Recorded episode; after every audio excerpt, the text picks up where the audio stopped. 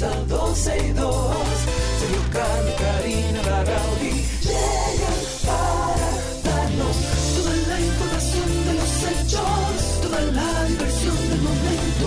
Todo, todo, todo, todo lo que quieras está en 12 y 2.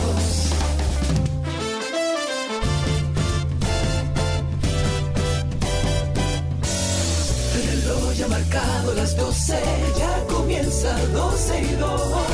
Sergio Carlos y Karina Larrauri llegan para darnos toda la información de los hechos, toda la diversión del momento.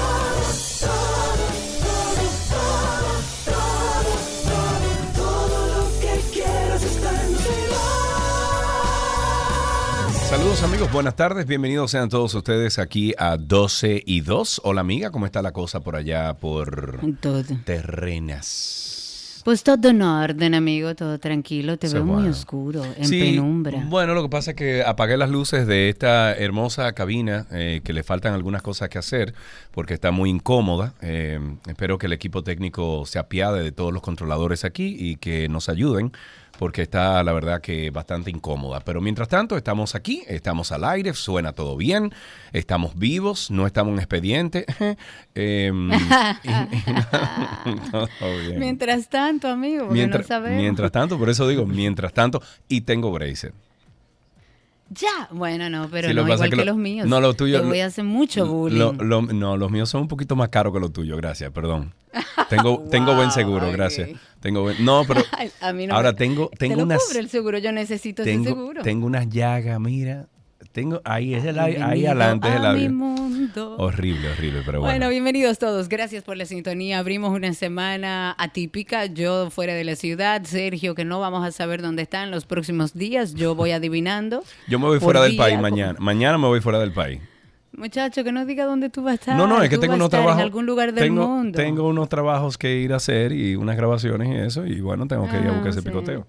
Exacto, pero mientras tanto estamos aquí, como siempre, con ustedes desde ahora y hasta las 2.30 de la tarde. Vamos a ponernos al día de, bueno, lo que pasa en nuestro país, empezando por la alcaldía del distrito, que ha solicitado ahora a los precandidatos presidenciales, municipales, congresuales, que retiren las propagandas políticas que no están permitidas en los espacios públicos. Eso es algo como normal y natural. Yo fuera a la alcaldía y yo salgo a recogerlo.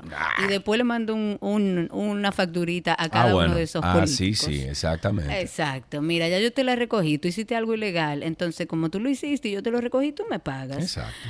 Eh, pero básicamente eh, la alcaldesa Carolina Mejía ha enviado comunicaciones dirigidas a los diferentes presidentes de partidos, tanto del PRM, del FUPU, del PRD, del PRCC, de Al País, de OD, de PED, porque hay muchísimos señores que uno ni sabe. 30 y, Pero les- 37, Una locura. 37 partidos creo que hay. Una locura. Sí, 37. Pero se le ha dado a través de la alcaldía un ultimátum que establece que las propagandas deben ser retiradas en un periodo de tres días a partir de que reciban el documento que envió la alcaldía o de lo contrario el cabildo va a proceder a desmontarlas. Yo la hubiera desmontado ya. Claro. En un comunicado o en este comunicado al que hago referencia que emite la alcaldía se solicita a estos partidos que presten atención a esta medida y el documento dentro de lo que dice, eh, cito algo, dice, está expresamente prohibida la colocación de afiches, cruzacalles, publicidad adhesiva en todos los espacios públicos de la ciudad de Santo Domingo, así como toda la propaganda que sea perjudicial a la estética urbana, dañina al medio ambiente o bien sea contraria a las disposiciones relativas al ornato municipal durante el periodo de pre-campaña. Ok. Y, Y ya es eso va a solucionar el problema. Mira, aquí. oye, ya No, eso va a un- solucionar el Pero es un problema. buen inicio. Bueno, pero es un problema que, que tenemos cuántos años, es lo mismo. Es lo mismo. Bueno, pero yo nunca había oído a un alcalde decir que le daba tres días o que salía a recogerla. Reitero. si Claro yo que sí, tu amigo David Carolina, Collado yo hizo eso. recogido todas. Tu amigo David Collado Sí. hizo eso, claro que ¿Y sí. tuyo? Él- él es más sí, él, es- él mi pana, pana, pana Ah. full. Mi, mi Ah, drupi favorito. di nuestro amigo. Mi drupi favorito es ese. Lo que sí es que aplaudo esta iniciativa. Yo hubiera sido un poco más. Las leyes son las leyes y usted no puede darle ningún día a nadie. Si usted la incumplió, usted tiene que pagar por incumplir una ley. Pero bueno, digamos que como estamos acostumbrados a que eso sea así, que se le da mil pesos a un muchacho y él sale a pegar afiche donde quiera que encuentre, hasta en paredes privadas. Eh, Ojalá y esto sea el inicio de que se empiece a acatar por lo menos la norma de que no ensuciemos todas las Qué calles, todos los postes de luz, todas las paredes libres. Ojalá y los políticos respeten nuestra ciudad Sí. y que a, a través de su campaña o pre-campaña le demuestren al, pueblo realmente cuál es el sentido de su campaña. La Fiscalía de La Vega, señores, obtuvo la pena máxima de 10 años de prisión por violencia de género en contra de un hombre que agredió físicamente a su pareja sentimental. Esto es un hecho ocurrido en esta provincia en el mes de diciembre del año 2020.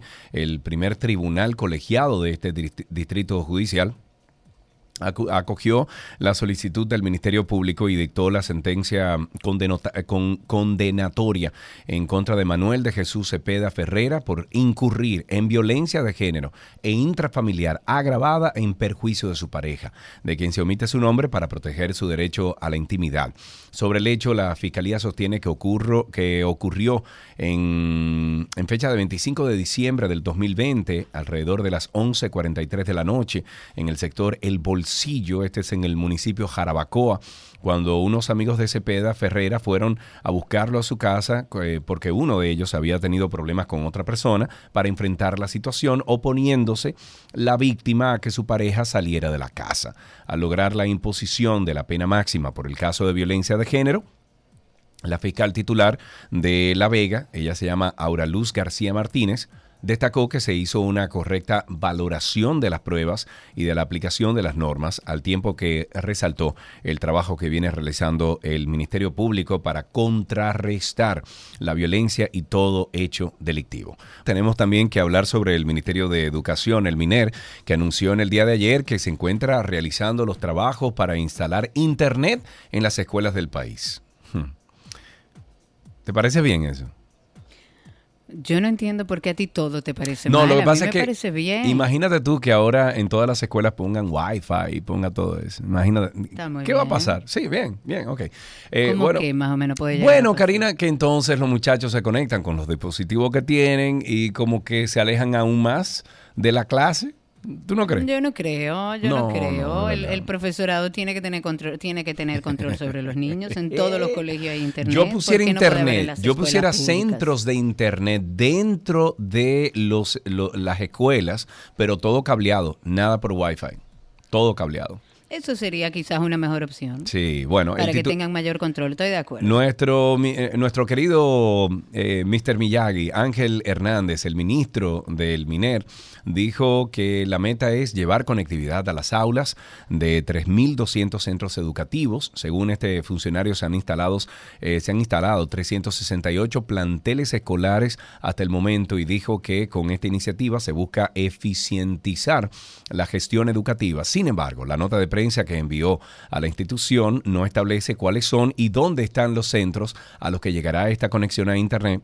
Desde el MINER han dicho que esta medida va a eficientizar la gestión educativa. También incluso, Karina, yo recuerdo cuando yo estudiaba en Boston, eh, que teníamos internet, pero a- al igual, te digo, era un centro, o sea, eran como 10 computadoras que tú entrabas, estaban todas cableadas, tú no podías acceder a, a través de Wi-Fi, pero aparte de eso, tú solamente podías acceder eh, a, a páginas educativas, eh, Claro, tú no podías navegar en donde, que, en, donde fue, en donde fuera, ¿tú entiendes? Entonces, Claro, ojalá, lógico, con cierto control. Ok, ojalá y que se hayan tomado esos controles. Nube negra activa. Yéndonos un poco a la justicia, sí, señor, estás hoy on fire. Yes. La Procuraduría General de la República ha. mm, Tú sabes que me tiene así, el sistema de puntos de la licencia de, de Hugo. Me tiene así. No, a mí me encantaría, siempre y cuando los motores, los carros públicos y Mm. vehículos pesados estén integrados, porque Sí, si no, no esos son los primeros, esos son los primeros que van a estar integrados, claro que sí.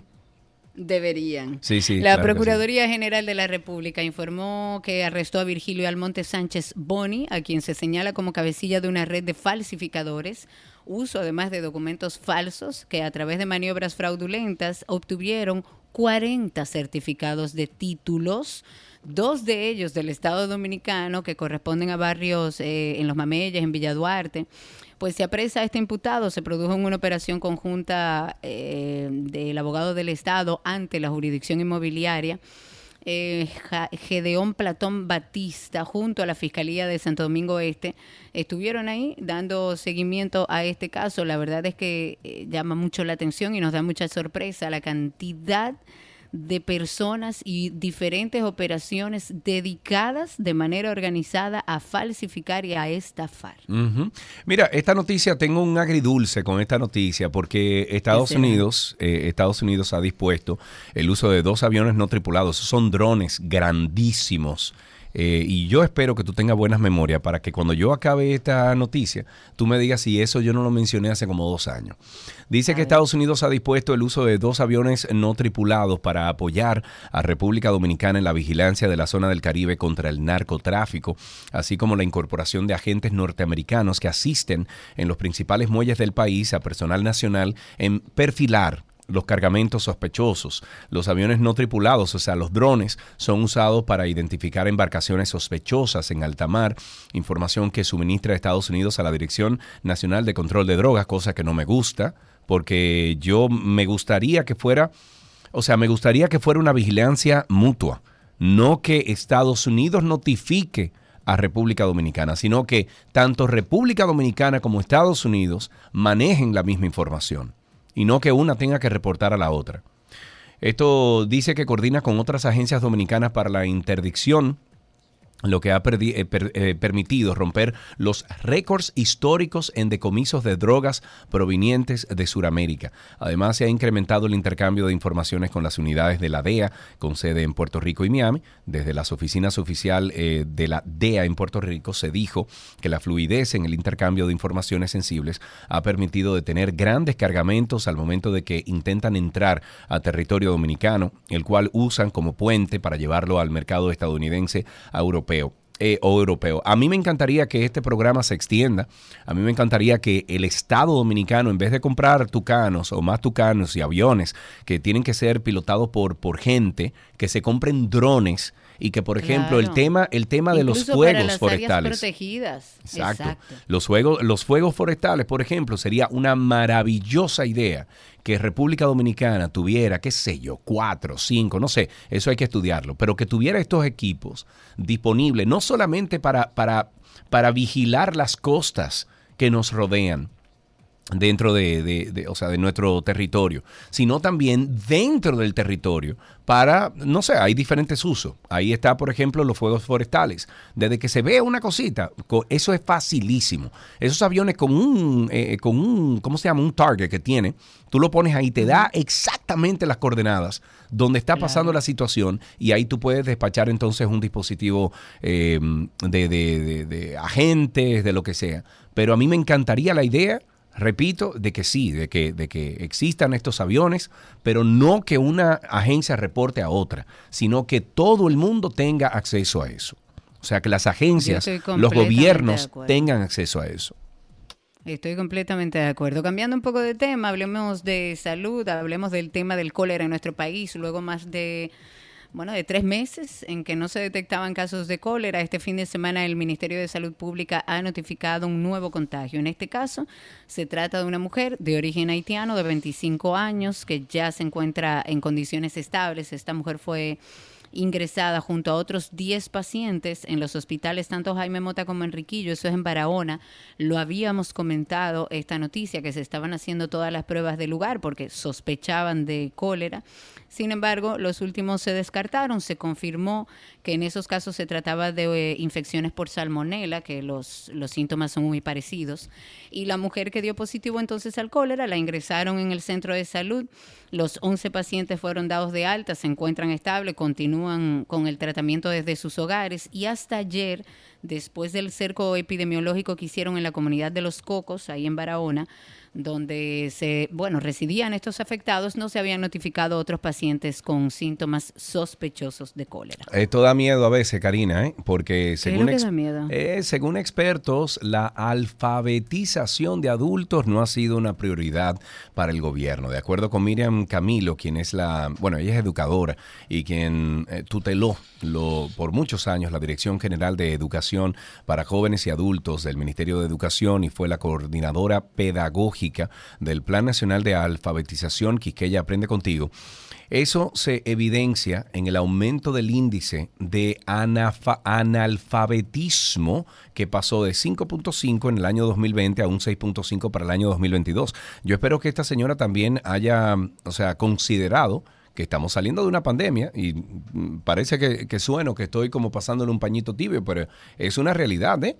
La educadora dijo que la iniciativa se trató de un programa político, más no politiquero y que echarlo a andar, andar implicó un proceso muy complejo, masivo, participativo, plural, con productos nacionales como los materiales, con personal técnico nacional, como directivos, formadores, capacitadores, alfabetizadores, eh, coordinadores, animadores, políticos de todos los partidos.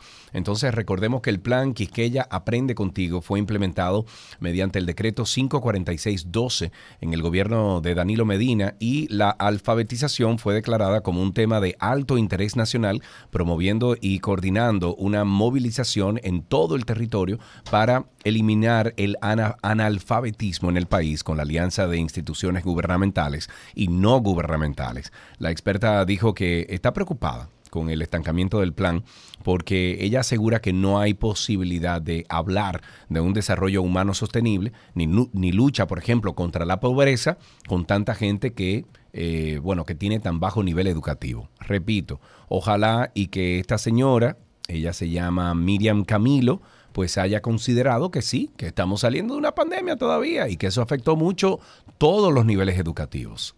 Claro, todos. Todavía estamos hablando de educación y nos tomará muchos años para retomar el curso que teníamos. Hablemos de agricultura, desfalco, señores, en el Ministerio de Agricultura. El Ministerio de, bueno, el Ministerio Público ha depositado en el día de ayer una solicitud de medida de coerción contra Julio Enrique Domínguez Solano él es conocido como Julito o como el Carnal y Antonio José Paredes Elizondo.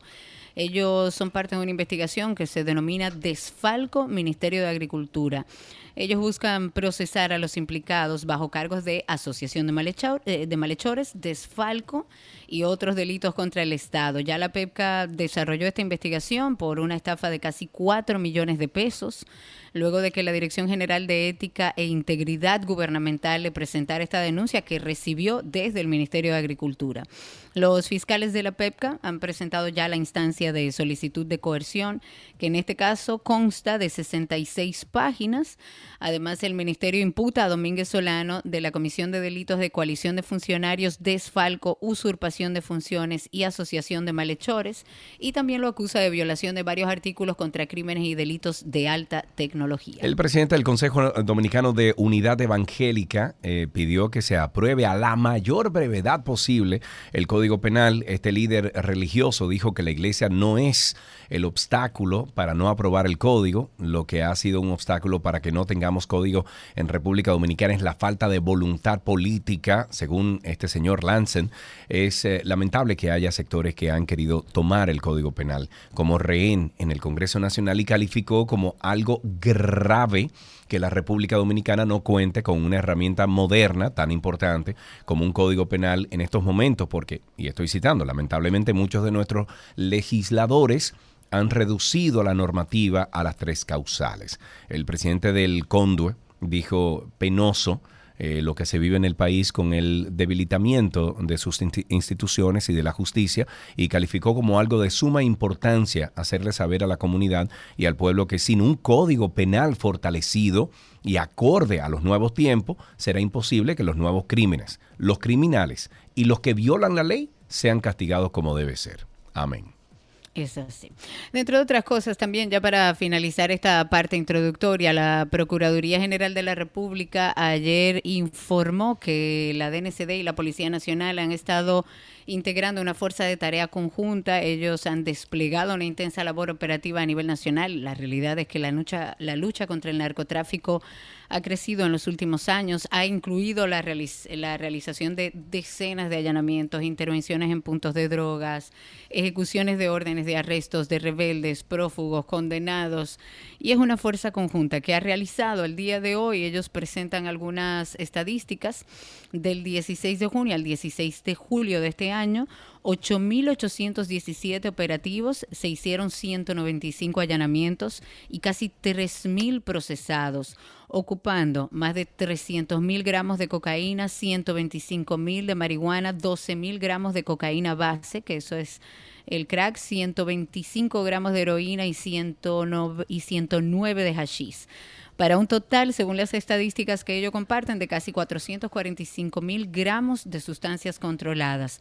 Y por igual ocupó pastillas de, eh, de éxtasis, armas de fuego ilegales, armas blancas preparadas, balanzas, celulares de distintas marcas y modelos, todo en operaciones que fueron desplegadas en el Distrito Nacional, sobre todo en Santo Domingo, en Puerto Plata también, Montecristi, en Santiago, en La Vega, Duarte, Samaná, bueno, en gran parte del país, una amplia labor operativa que ha sido presidida de una labor de inteligencia y de persecución estratégica, dejando como resultado, la verdad, una labor bastante intensa y de persecución al narcotráfico en nuestro país. Así empezamos 12 y 2. Gracias por la sintonía. Regresamos de inmediato. Todo, lo que quieres está en 12 y 2.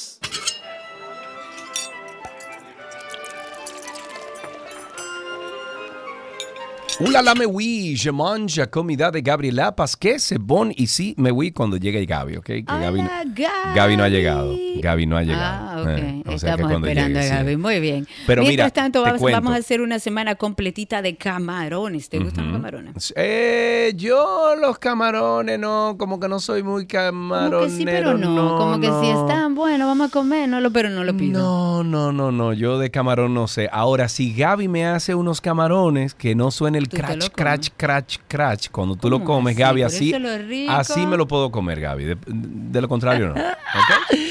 Hola. Hola. Gaby. Feliz lunes. ¿Cómo están? Feliz lunes, hiciste falta por aquí, Gaby. Gracias por saberlo. No. y ustedes a mí. Mucha, Bienvenida mucha. entonces. Vamos a iniciar una semana de camarones agradeciendo a nuestros amigos de Molino del Sol en su 30 aniversario que siempre nos acompañan en nuestra receta. ¿Qué preparamos, Gaby? Vamos a hacer receta con camarones, pero de los que no se duermen. Ah, opa, ¿cómo así? Explícame. Porque se los lleva la, la corriente. Wow, Gaby, wow, Gaby. Te juntaste con Sergio. Ni ella, ni ella lo No, Me ganó, perdón, me exactamente, ganó. Ni yo, ni yo, ni yo. Por quererlo hacerlo tan ridículo, salí peor. Ah, pero quedó bien, quedó bien. Para Ay, ay, ay, ay, descontracturar un poco el lunes. Exacto, exacto. Lunes, lunes. Bueno, señores, eh, sorry que a Sergio no sea muy amigo. Yo soy fan de los camarones, me encantan. Aparte, pienso que son tan, tan prácticos. Sí. Porque tan simple como hervirlos, eh, aunque tiene toda su técnica, hervirlos y comerlo con una salsita rosada, son deliciosos. O así fritos con una salsa tipo cóctel también saben súper. Y, y son tan versátiles que los podemos poner desde ensaladas, calientes, fritos, eh, a temperatura, crudos dentro de la comida japonesa. eh, Es una infinidad. Y de hecho también hay muchos tipos de camarones. Se van a caracterizar por su tamaño, su procedencia, inclusive hasta sus colores. Eh, un dato que les doy cuando ustedes van a comprar en el súper estos um, camarones que ya vienen congelados, hay una numeración que te dice 1620, 2125, 812. Eso significa la cantidad de camarones que hay por libra. Mientras más alto es el número que tiene eh, la bolsa La en la que vienen los camarones, es eh, más chiquito el camarón. Por eso están los famosos U6, que son los camarones bien grandes. Entonces, mientras más pequeños, más grandes, o sea, mientras más pequeño es el número, más grande es el camarón. Ok. Yo confieso que del camarón me como todo, la cabeza, eh, la Todo cáscara. lo que te pongan sí, en el plato. de, de un tamaño, porque cuando son muy grandes, pues la, y, un- y de un tipo, pues, cuando son grandes, eh, algunas veces obviamente la cáscara es muy pesada, pero hay unos camarones que son salteados con un como con un aderezo así como bien sazonadito. Yo me como la cáscara y cuando son fritos a mí me fascina la, casca, la, la cabeza del camarón frito. O sea que vamos a estar compartiendo con ustedes estas recetas. Si tienen algunas, ya saben, envíenlas a través de la cuenta de 12 y 2 a través de mi cuenta, gabriela.reginato, que con mucho gusto pues vamos a compartirla y así entre todos aprendemos a hacer cosas nuevas con camarones. En el día de hoy vamos a hacer una pasta que para mí tiene mm, mucho sentimiento porque la bauticé eh, por el nombre de una de mis mejores amigas, se llama Carolina, y de esos inventos, eh, sí, de esos inventos que salen en esas noches. Exactamente, literal era una noche de palmar de Ocoa, había pocos ingredientes, gracias a Dios los que habían eran buenos. abrí despensa, abrí eh, refrigerador y salió esta deliciosa pasta Carolina que lleva espárragos, crema y camarones. Aunque mm, y queso parmesano me van a matar muchos porque la idea de mezclar los mariscos con queso parmesano no va muy de la mano, pero tenemos presencia de crema. Lo que sí puedo decir que aunque esto es un, tema que es vetado en mi casa porque el don le pone queso a la pasta con marisco, yo le digo, no, no, no, no. Esta es la única que yo permito que lleve queso parmesano. Ok, que quede claro. Pues bien, vamos a, elegir un paquete de una pasta larga. Puede ser fettuccini, espaguetis, linguinis, parpardelle, que son deliciosos cualquier pasta larga y puede ser plana o, circular, de la que usted guste. También vamos a necesitar una lata de espárragos o espárragos frescos. Con cualquiera de las dos va súper bien. Sí te puedo decir, Cari, que haciéndola con la lata de espárragos, el sabor es diferente porque vamos a tener ese sabor característico de un espárrago eh, hervido. Si lo hacemos con eh, espárragos frescos, vamos a tener el crunchy del espárrago y un sabor más sutil. Pero cualquiera de los dos, bienvenidos. Una libra de camarones pelados y crudos. También vamos a encontrar eh, en el súper, dentro de los congelados, hay camarones eh, precocidos. En este caso, les recomiendo utilizarlos sin, sin cocinar porque va a adquirir mejor sabor. Pero si lo que tiene usted es camarones ya precocidos, pues entonces lo vamos a utilizar. también, Una forma buena de descongelar estos camarones que ya vienen precocidos es en una olla eh, con un poco de agua hirviendo, aunque ya están precocidos, agréguele un poco de sal, eche los camarones así con todo hielito, todo no sé qué, para que eso drene y de una vez pasado 10 segundos, porque lo único que necesitamos es un golpe de calor, lo va a colar y va a dejar que se enfríe a temperatura ambiente. Eso le va a quitar mucho ese sabor de hielo que trae y lo va a dejar inclusive, va a ayudar a abrir el camarón para que tenga más sabor. Entonces necesitamos una latita de crema de leche, eh, puede ser la latita en sí, o sea, hay una marca en particular que viene con una lata que es mucho más espesa, o podemos utilizar una crema de leche para cocinar. Eh, la diferencia va a ser que la, crema de leche para cocinar que viene en unos envases Tetra Pak es un poco más líquida. La que viene en la latita es mucho más espesa y va a tener la textura así como bien cremosa, bien, eh, ¿cómo te diría? Espesa, o sea, bien, bien cremosa.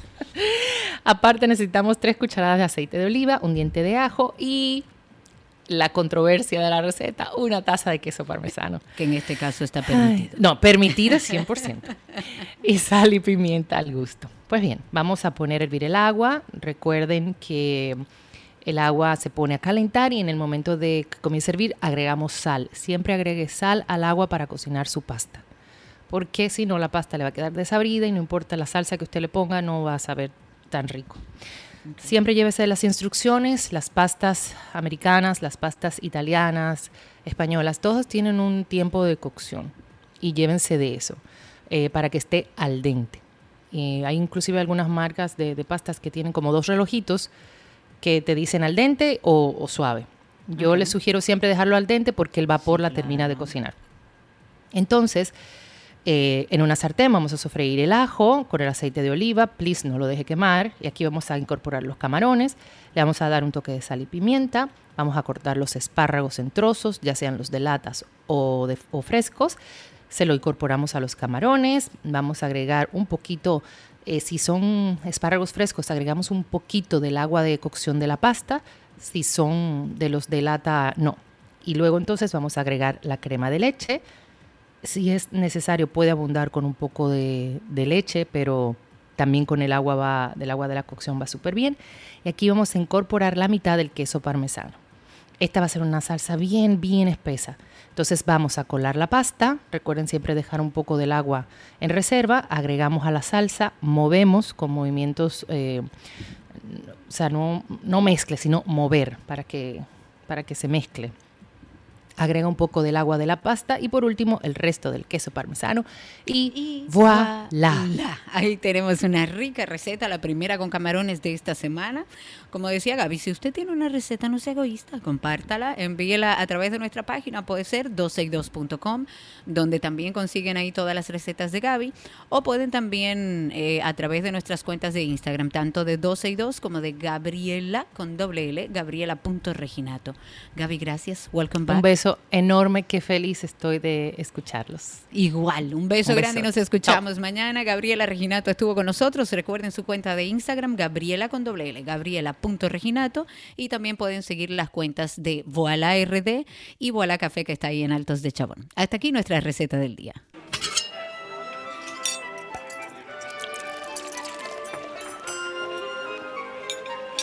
Todo lo que quieras está en 12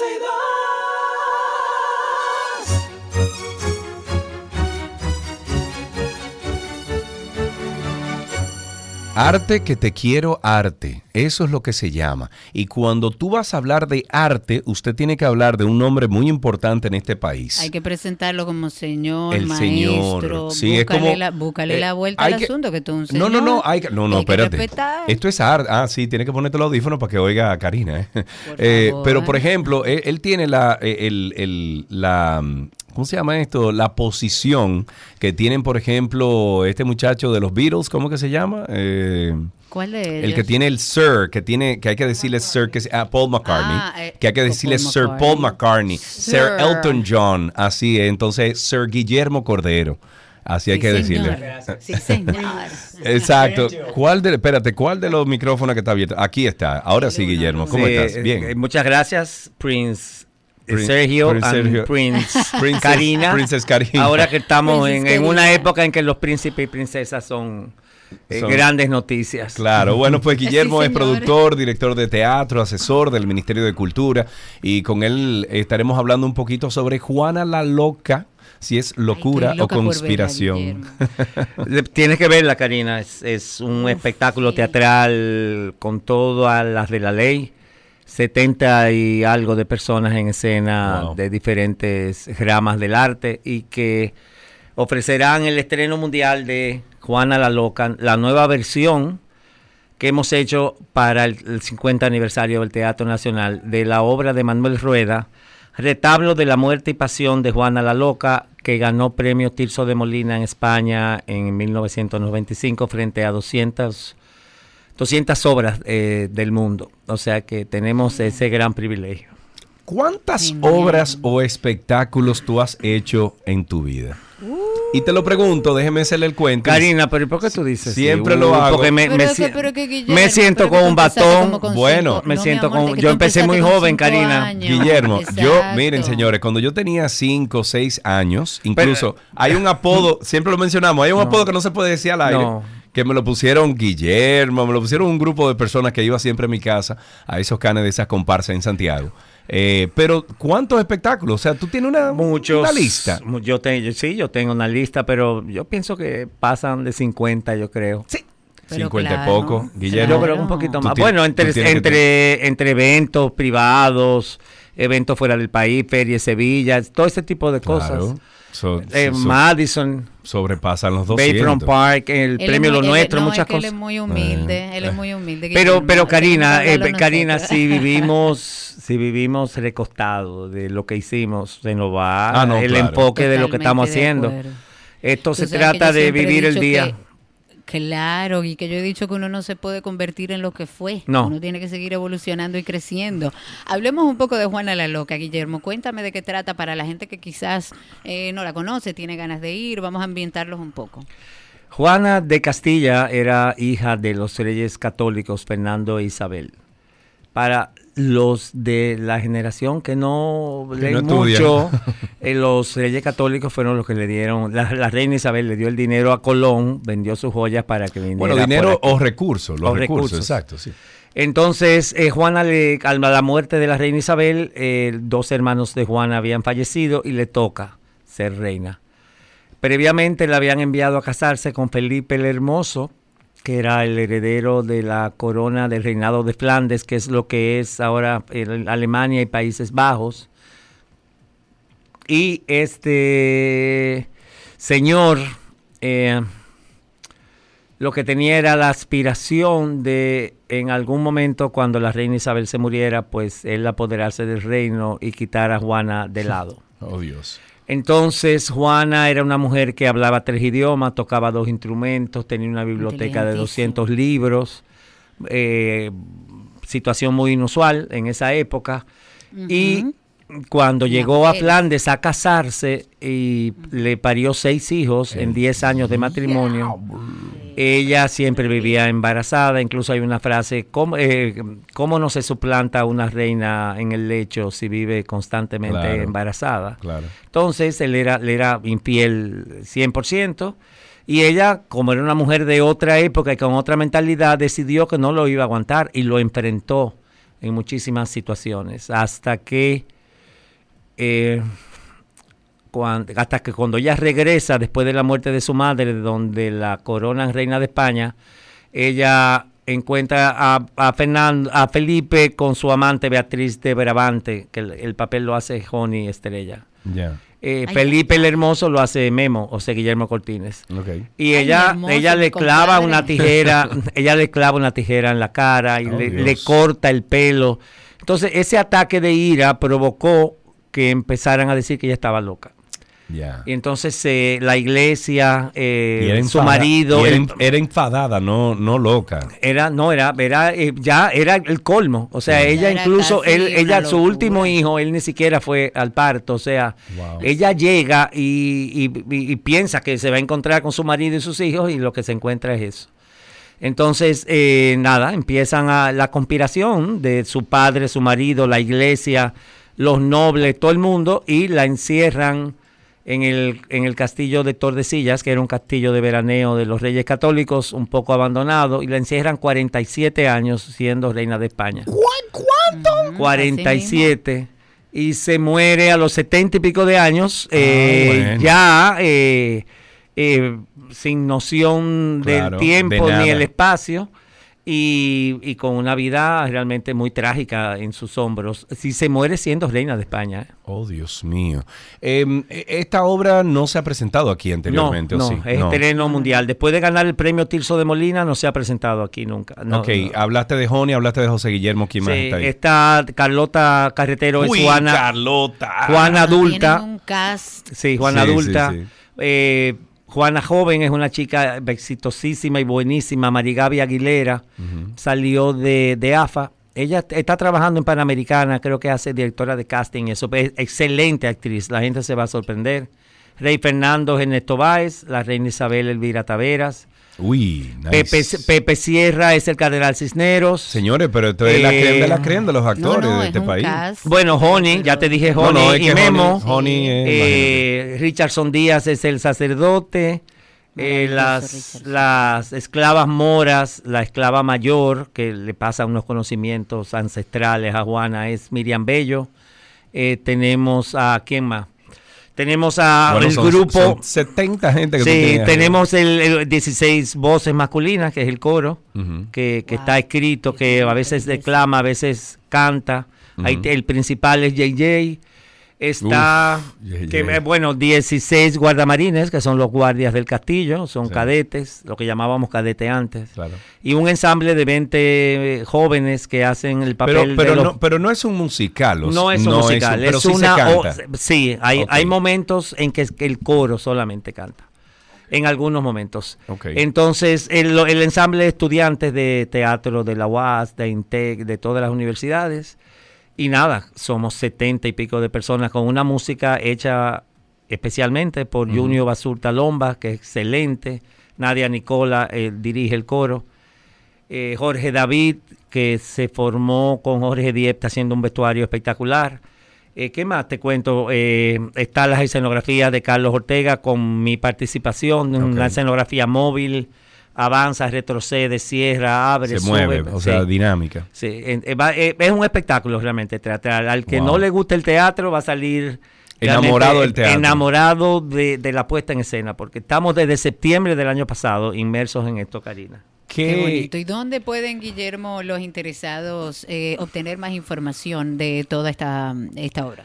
Bueno, pueden entrar a las redes del Teatro Nacional, evidentemente, y comprar las boletas en Huepa Tickets, eh, CCN, Supermercado Nacional, Fundación Sinfonía, y en la boletería del Teatro Nacional y Club de Lectores del Listín Diario. Me preguntan si la obra es para todo público. A partir de 13 años. 13. Porque 13, hay, hay 14. algún tipo de lenguaje. Bueno, Felipe y Joni tienen una escena de Ah, amor, ya, eh, de amor y, y- y con. Juana joven también. Ok. Él, él la posee en un balcón, Ok, eh, ok. muy bello. Entonces, hay eso, Sí, eh, exacto, esa escena cosa- de pasión, pero, pero que- nada. que los niños no deberían de. O, o No, y además que- yo entiendo que, que para, para que puedan entender la obra eh, tienen que tener cierta claro. edad. Eh, vamos a conocer un poquito más sobre la celebración de los 50 años del Teatro Nacional. O sea, esto es parte de la celebración, Sí. sería el evento principal. Pero el ¿qué evento, no, el principal no, No. son todos principales. Bueno, ok, entonces, ¿cuáles, ¿cuáles otros eventos están dentro de, este, de esta celebración de 50 años de este teatro que es el, el teatro más importante de República Dominicana? Sí, después de nosotros va la novena sinfonía de Beethoven con la Orquesta Sinfónica Nacional dirigida por José Antonio Molina. Eh, 100 voces eh, acompañarán la, la novena. Y luego van Voces de Oro presentada por la Fundación Del Teatro Nacional. Estoy buscando, no- estoy buscando los sopranos aquí, los, los barítonos, pero no los encuentro. Ok. Eh, Pero- pero que son con varias- son sí, son varios. Y después entonces septiembre va a nombre de la Fundación León Jiménez los ganadores del concurso de piano Van Cliburn, que eh, usualmente eh, los traía la fundación. Y así se seguirán las celebraciones, pero básicamente es agosto, agosto. Ok, ¿dónde podemos conseguir información sobre toda la celebración? En las redes de Teatro Nacional y en la Fundación Amigos del Teatro Nacional, en las redes también. Y en, ¿qué más? En, y las boletas ya te dije dónde, dónde Ok, podían Sí, claro que sí. Esto será puesto en... Bueno, Juana la Loca será puesto en escena el 3 y 4 de agosto en la sala Carlos Piantini del Teatro Nacional a las 8.30 de la noche. Allí estaremos. Boletas ya a la venta en Huepa Tickets, Fundación Sinfonía, Boletería del Teatro. Yo estoy loco por ver esto en escena. Tienes que ir. Sí, sí, voy a ir. Es, es, es, es histórico, ¿eh? Eh, histórico. Realmente, Qué bueno. eh, realmente, realmente hemos puesto eh, todas las ganas y toda nuestra experiencia al servicio de, este, de esta obra y la Fundación Amigos del Teatro Nacional ha, no ha escatimado esfuerzos en conseguir los recursos que este gran montaje amerita. Excelente. Guillermo, muchísimas gracias, por pasar por aquí. Siempre ustedes. eres bienvenido. Ser Guillermo Gómez. Eh, Bueno. perdón, eh, Cordero. Ser Bueno. Guillermo Cordero. Prince Sergio, thank you. Eh, me so- Karina, me sorprendió mucho porque siempre yo llego y es a ti que te encuentro y él está virtual. no, soy yo. Eh, Ahora fue al revés, cuando lo vi por la vitrina, o sea, por el, por el vídeo, dije, oh, pero está ahí. Bueno, señores, hasta aquí Arte en 12 y 2. Recuerden ustedes, Juana la Loca se presenta 3 y 4 de agosto en la sala Carlos Piantini del Teatro Nacional. Ahí estaremos.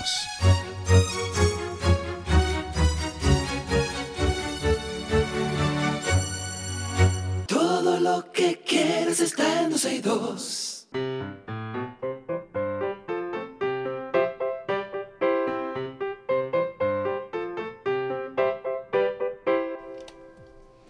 ¿Qué aprendiste hoy? Llega a ustedes gracias a Palapisa, expertos por tradición, y gracias a Nido, tu amor, su futuro, ahora con nueva imagen, mismo sabor. Y tenemos ya a Amalia en la línea. Hola Amalia, ¿cómo estás? Bien. Bien. Está, llo- está lloviendo por allá mucho, Amalia. Amalia, hola. Mm, Estaba lloviendo mucho, pero ya paró la lluvia. Ya paró la lluvia. ¿Te gusta cuando llueve? Sí. Sí, y tú sabes lo que qué pasa, cómo se produce la lluvia, Amalia. ¿No sabes? Amalia. Porque, mm, güey, entonces cae charco del oro y a mí me gustan los charcos del oro. Exacto. Ok, no, sí, buscar oro te gusta. De las Ah, nubes. De las De las nubes, ya. nubes. Y estás de vacaciones, Amalia, ¿verdad que sí? No estás yendo al colegio. No, estoy de vacaciones ya porque ya no me dan clases porque ya la escuela se acabaron. Sí, claro. Mira, ¿y y- tú te sabes algún chistecito, Amalia? Sí. ¿Una adivinanza? Ah, pues dámela.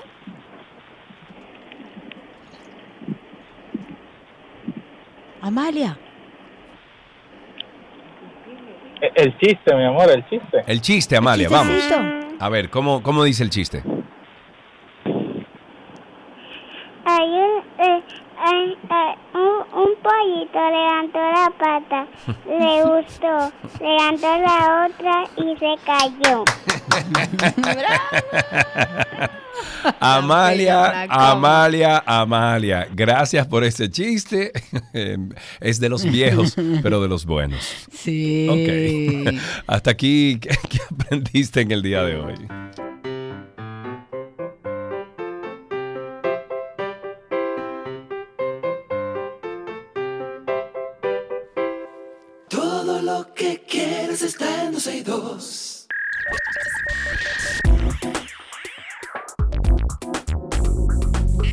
Bien, nos vamos entonces con lo mejor de la web, Karina, y hay una efeméride importante de este segmento porque cada 17 de julio, le hace Today, se celebra el Día Mundial del Emoji. Ay, sí. ¿Cuál es el emoji que tú más mañana. utilizas? El de la carita feliz. Sí. creo.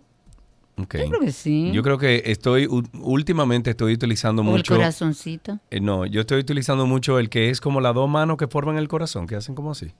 ¿En serio? Sí, sí, estoy No, peace and yo love no yo. lo he usado. Sí, estoy peace and Mira. love. ¿Y cuál es el sticker que tú más utilizas? Ah, uno de, de Rosalía, que está con una mascarilla. Ah, sí, es verdad. Me lo has mandado varias veces. Varias veces. Los míos no se pueden decir mucho cuáles son los que yo mando. Mira este. ¿Cuál es el que tú mandas? Chiqui, ¿cuál es el que tú usas? Abre tu micrófono Abre, ahí, Chiqui. Chiqui. Sal al aire con nosotros. ¿Qué- ¿Cuál es el que tú usas? No, que el de la mascarilla de, de Rosalía, el que hace que, Ah, sí, exacto. Ajá. el que está buscando.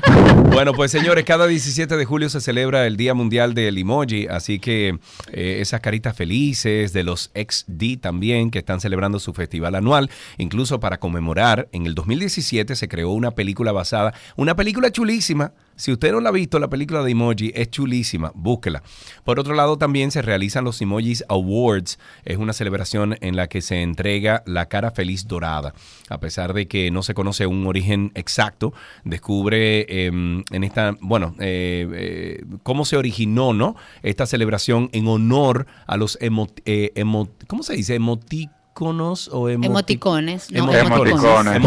emoticones que siempre utilizamos en nuestros mensajes. Por ejemplo, nos fuimos entonces con WhatsApp, que tienes algunas novedades ahí también, Karina. Exacto, vamos a hablar de WhatsApp. Hay una nueva función en WhatsApp que va a permitir que los usuarios, oigan, vinculen sus celulares con la versión web de la aplicación usando un método que es nuevo, que va a implicar el uso de nuestros números de teléfono en lugar de incurrir únicamente al escaneo de un código QR como se hace actualmente. La característica que se está lanzando y que va a ser como siempre de forma progresiva para los usuarios de la plataforma, ahora añade una opción en la parte inferior de la pantalla, lo vas a ver, que te ayuda a vincular los dispositivos. Vincular, por ejemplo, con un número de teléfono, es el nombre de esta, nuevo, de, de esta nueva opción que va a estar eh, disponible y esto va a permitir que puedas ingresar el código del país seguido por el celular del usuario, o sea, por tu número de teléfono, para que puedas acceder a los mensajes de la cuenta desde el computador, o sea, desde tu computadora. Y de esta forma, solamente el dueño real de la cuenta va a poder acceder a los mensajes. Este código es un código de 8 dígitos que solo se va a generar una vez y va a ser mostrado en pantalla del computador. Lo deberás introducir en un campo especial en esa aplicación del celular. Si el código es correcto, pues bueno, el usuario va a ser dirigido automáticamente ya a la pantalla principal de WhatsApp Web y se va a sincronizar con los mensajes auto- automáticamente. Eso tal y como se hace en la versión actual de, de la versión web y que nosotros usamos aquí a diario. El método alternativo de vinculación entre dos dispositivos lo que va a permitir es que los usuarios cuyo celular no tienen cámara frontal, por ejemplo, en buen estado, que Sergio lo ha dicho aquí varias veces, o que no funcione correctamente, entonces ustedes puedan acceder a la plataforma de WhatsApp Web y utilizar la cámara de otro, del otro dispositivo. Esto por el momento no se encuentra disponible para vincular otros dispositivos alternativos, como por ejemplo una tableta, todavía no hay ese acceso, porque la función del modo compañero aún no se ha incluido para esta nueva forma de sincronización. Pero me parece genial porque aporta incluso un poco de seguridad a la hora de acceder a través de eh, WhatsApp Web. Karina, te va a encantar esta próxima noticia que tengo que compartir y es que la Mm, aplicación.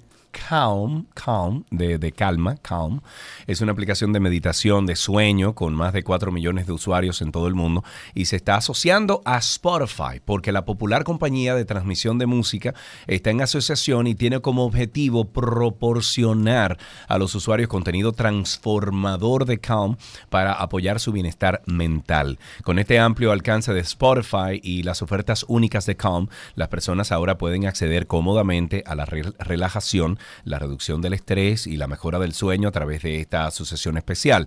Los usuarios ahora necesitarán una suscripción premium a Calm para acceder a la biblioteca del contenido en Spotify. Sin embargo, usuarios de Spotify que no tengan suscripción de pago aún pueden disfrutar de una selección limitada de historias y música de Calm. Más de 10 programas de Calm ahora están disponibles en la plataforma de Spotify para que los usuarios puedan disfrutar de su contenido y así seguir algunas de las dinámicas que, que sugiere esta aplicación. Las 11 o los 11 programas Calm cuidadosamente seleccionados en Spotify están diseñados para apoyar el bienestar mental y ayudar a las personas a dormir mejor, reducir el estrés, la ansiedad, desarrollar hábitos conscientes. Por ejemplo, los usuarios podrán acceder al podcast Calm for Sleep. También encuentras guías, cursos, ejercicios de respiración. Y por otro lado, Spotify y Calm también tienen, eh, vienen incluidos con contenido para los más pequeños. Y se trata de historias que pueden durar unos pocos minutos o más de media hora, narradas por Wanda Skies o Sykes, eh, Jennifer Garner, entre otros, eh, tal como menciona el equipo de Calm en, en cada una de las propuestas que se han compartido en la plataforma. Habrán algunos contenidos que estarán disponibles de forma gratuitas para los usuarios de Spotify. Lo único que tiene que hacer en, en Spotify es poner la palabra calm, calma, en inglés, calm, y ahí ya entonces usted va a ver algunos de los contenidos destinados para Me esto. encanta. Yes. Ya estoy buscándolo y ya me voy a poner en eso. Ok, mientras tanto, hay casi 90 episodios de Karina y Sergio After Dark. Hoy vamos a enfocar la depresión y hablar de los casos de los niños y adolescentes, porque aunque usted no lo crea, los niños también pasan ese proceso. En los niños se ve esa tristeza más como irritabilidad, como un mal humor. Ah, es que él siempre está malhumorado en el colegio, es que está muy irritable por cualquier situación, explota. En los adolescentes es más como la apatía, como ese aislamiento, es el no expresar emociones. Creemos y entendemos que es de vital importancia seguir hablando de esto. Es necesario abordar estos temas tan importantes para todos. Karina y Sergio. After Dark. Karina y Sergio After Dark en todas las plataformas, inclusive o incluso incluso en Spotify. Ahí nos pueden encontrar como Karina Larrauri Podcast o Sergio Carlo Podcast o sencillamente en Google usted pone Karina y Sergio After Dark.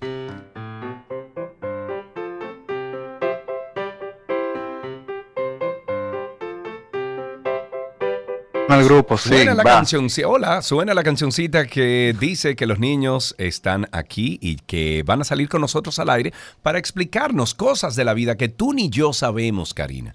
Pero claro que no. No, no, no. Ahí tenemos, por ejemplo, en la línea está con nosotros Ahí a está Max. Max, Daniel. está Vamos a con ver. nosotros. Hola, Max. Max. ¿Cómo estás? Hola, bien, Qué bueno, Max. ¿Qué edad tú tienes? bien. 10 años. Muy bien. Max, estás de vacaciones, sí, ¿verdad? Ajá. Ok. ¿Y qué estás haciendo con tanto tiempo libre, Max? Oh, juego, a veces cuando juego básquetbol, a veces juego pelota, a veces pero- voy a la playa. Ah, pero, pero me gusta. vitilla. Ey, ey, ey, mira, Max, me gusta porque tú estás en la calle todo el tiempo. Espérate, espérate, espérate. Déjame hacerte una pregunta. Entonces, ¿tú juegas vitilla? Sí, a veces con mi primo. Y tú eres bueno, porque a mí nunca se me dio. Yo nunca le di un palo, pero nunca De jamás. vez en cuando. De vez en cuando. De vez en tú. cuando. O sea, que tú eres de lo más o menos del grupo de vitilla. Ajá. ¿Y dónde lo juegan? ¿En la calle? Sí, ¿Y dónde se va a jugar la vitilla, Karina? Por ejemplo. Eso puede jugar dentro de una casa. Ahora Mi lo hermana, eso se juega es en la la- calle. Eso se juega en el medio de la calle. Claro, lógico, así lo jugaba yo, lo que pasa es que los tiempos han Bueno. cambiado. Mira, Max, ¿y tú te sabes la algún chiste, una también. adivinanza? Claro. ¿eh? ¿Tú te sabes algún chiste, una adivinanza? Un chiste me sé. Adelante, Max. Ah, pues dele para A allá. ver, ¿Qué le hizo un pollo a otro pollo? ¿qué le dice un pollo a otro pollo? No sé, ¿qué le dice? Poco yo. Está bien, Max. Te lo vamos a dejar anotadito ahí. Igual te vamos a dar tus regalos. Gracias por llamar y compartir con nosotros qué estás haciendo en vacaciones.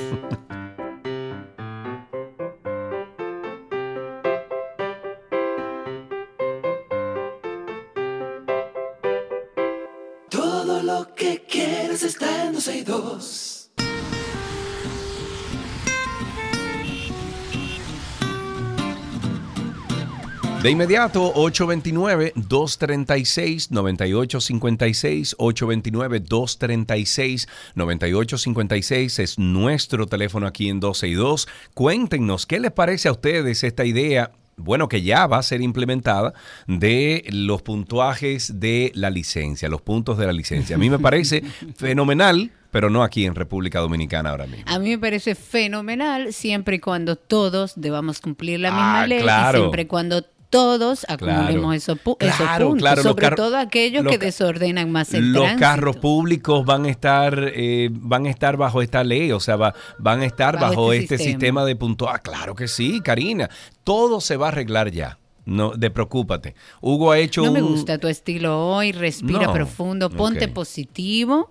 El sistema de puntos es una muy buena decisión, quizás a destiempo, creo que hubo otras cosas que debieron hacerse primero, pero lo que nos sorprendería positivamente es que, es que esta implementación de este sistema de puntos sea para todo el mundo, que no sea como lo es la ley hoy, que deberíamos eh, cambiarla, debería establecerse que la ley solamente es para un grupo de personas que se circulan en, gru- en vehículos de motor.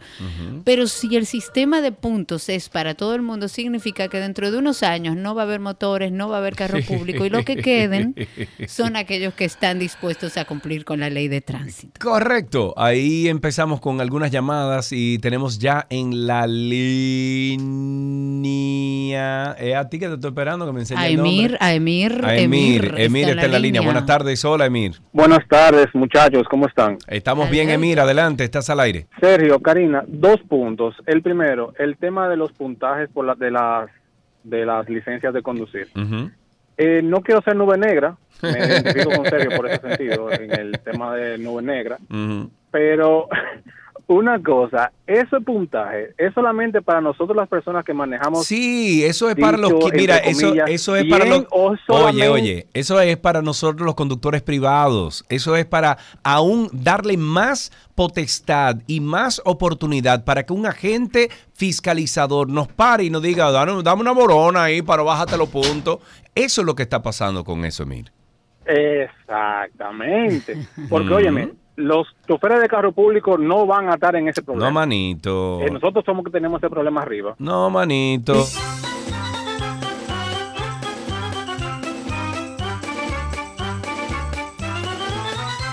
Tenemos a Julio en la línea. Que lo Buenas... dejaste hablando. Ah, perdón, Emir. Ahí tenemos a Julio. Julio, buenas, Buenas tardes. tardes, hermano mío, ¿cómo estamos? Dime este mes, ¿cómo está la cosa? Aquí vivo, suerte en nómina. Muy bien, cuéntanos. Está buena, un poquito de agua. Sí, pero Todo está bien, bien. el agua está bien, ¿eh? Mi hermano, dos cosas. Dime. Claro que sí. Vamos a seguir con los puntos. Ya te dije el otro día lo que había. Eh, Otra cosa. ¿qué, qué era lo que había? No, no, no, espérate, ¿qué era lo que Oh, había? oh, pero van acá.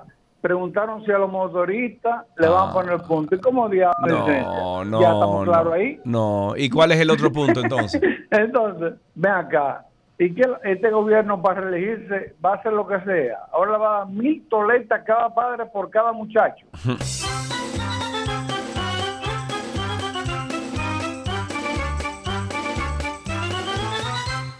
Tenemos a Ángel en la línea, Karina. Buenas tardes, Ángel, adelante. Buenas tardes. Eh, Sergio, yo sé que el puesto de Nube Negra ya está ocupado, Sí. pero dame un ladito ahí, por favor. Ah, ok, muy bien, muy bien. Karina. Siéntate conmigo aquí, por favor, a mi lado, que Karina nunca ha querido. Mu- Muy bien, yo estoy contigo ahí. Eh. Eh, Karina, si lo implementan, no va a ser como tú dijiste, que dentro de unos años no va a haber motoristas ni carros públicos, Digo sino yo. que va a ser que no va a haber carros privados en la calle, porque esos son los únicos que van a recibir el tablazo. Exactamente.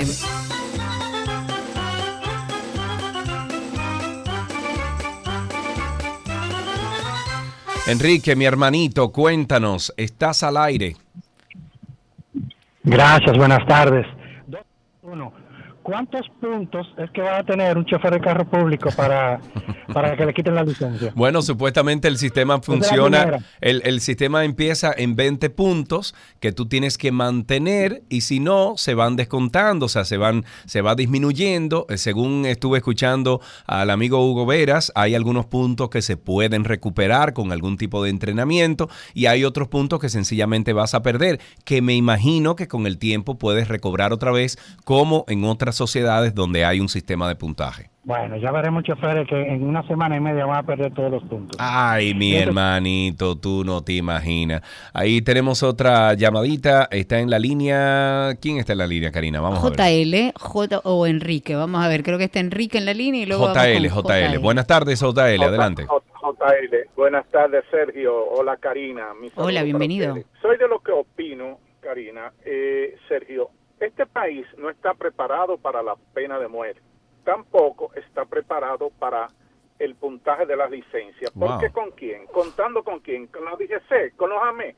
No creo. Si No. son los que ponen contravenciones, estando uno en lo correcto. Medalaganariamente, ese es el problema y eso es lo que vengo explicando desde que se comenzó a hablar de un sistema de puntaje. Tú no le puedes dar más potestad, no le puedes dar más, eh, eh, la palabra se me escapa, pero es más fuerza a un sistema que está corrompido hoy en día, donde un AME, donde un DGC te para para pedirte. No puedes darle más poder. Autoridad.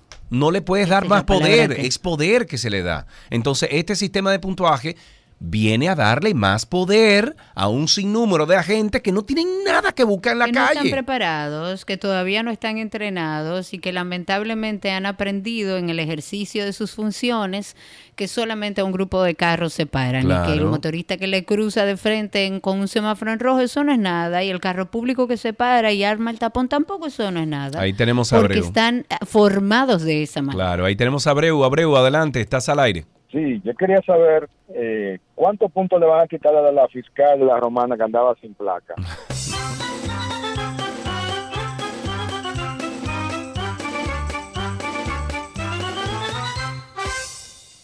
Ping. 809, no, 829-236-9856, 829-236-9856. Cuéntenos cómo está la calle, el tránsito y el circo.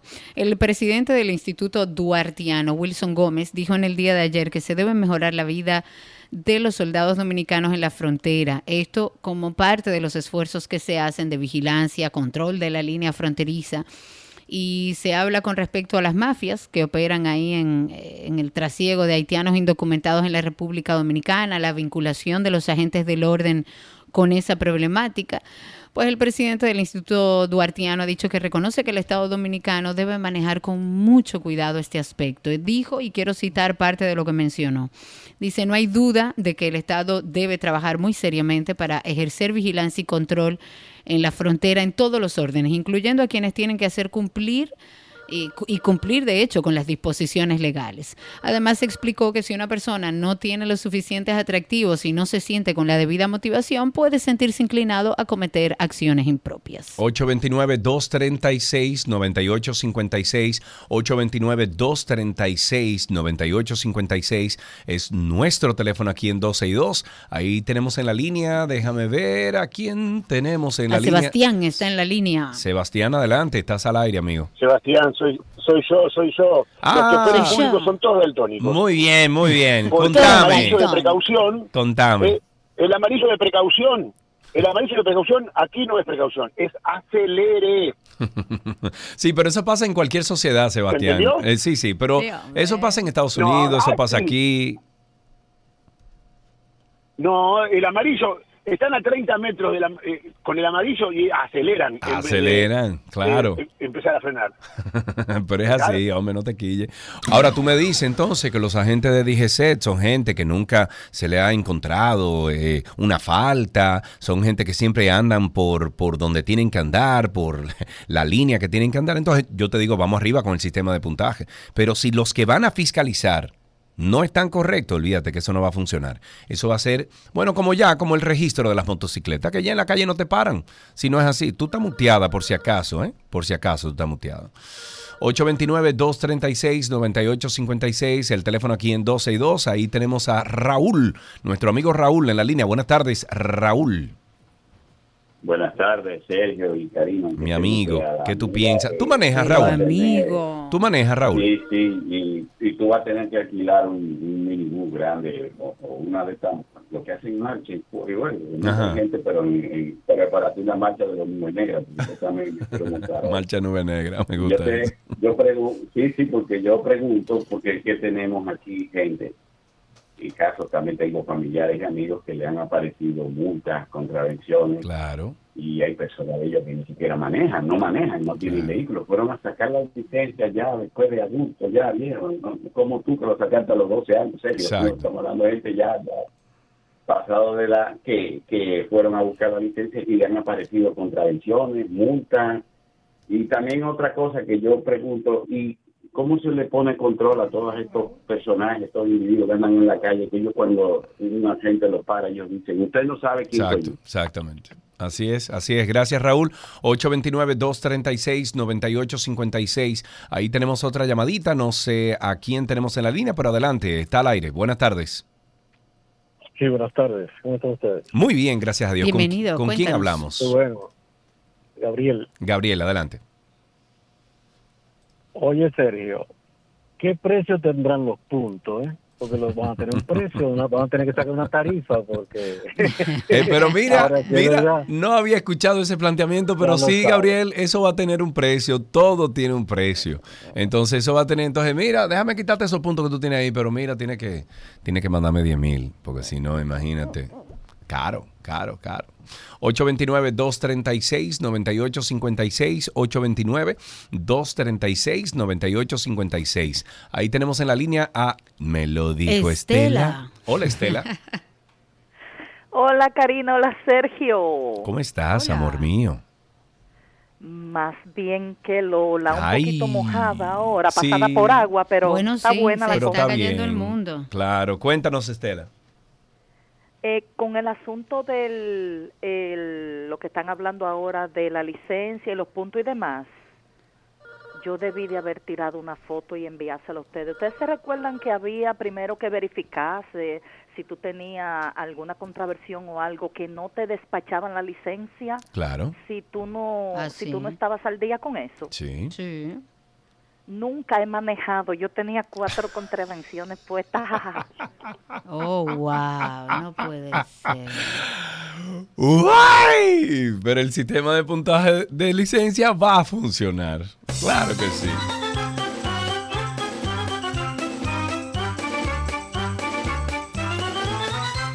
Ay, Ana, ¿cuántos puntos tienes tú en tu licencia ya, Ana? Dime. Sí, buenas tardes, encantada de oír este programa. Gracias, gracias por... Bueno, un honor para nosotros contar con esos oídos. Cuéntanos.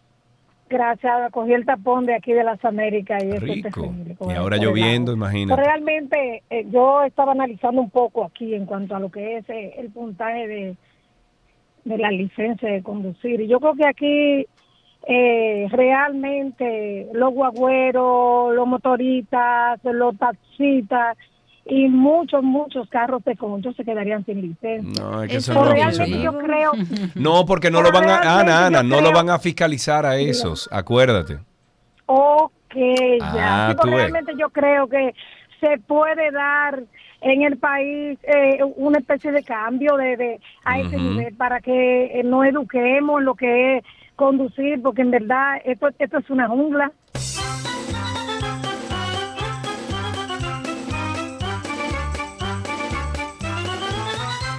Ay, Arismeida, lo que me dijeron, Arismeida. ¿Qué será? Buenas tardes. ¿Cómo está usted? Bienvenida. Sí. Bien, gracias a Dios. Qué bueno, ¿Puedo decir lo que me pasó en la semana pasada? Usted puede decir Por lo que quiera. Adelante. Ok, ok. Nosotros eh, iba con una, una amiga y su hija a la romana a comprar interiores.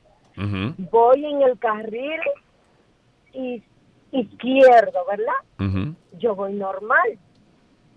Hay un, un AMET delante que me hace seña para parar. Ay, no me lo haga. Si voy en el carril izquierdo, yo tengo que buscar cómo estacionarme, ¿verdad? Yo me detuve un poco más delante. Cuando el amén, yo me paro y le digo a mi compañera, pero no viene. Y miro hacia atrás y coge el motor y sí viene. Cuando él viene, me dice, ¿por qué usted no, no se detuvo? Le digo, pero estoy detenida. ¿Por qué usted me va a poner una, una contravención? Me dice, porque usted no se detuvo.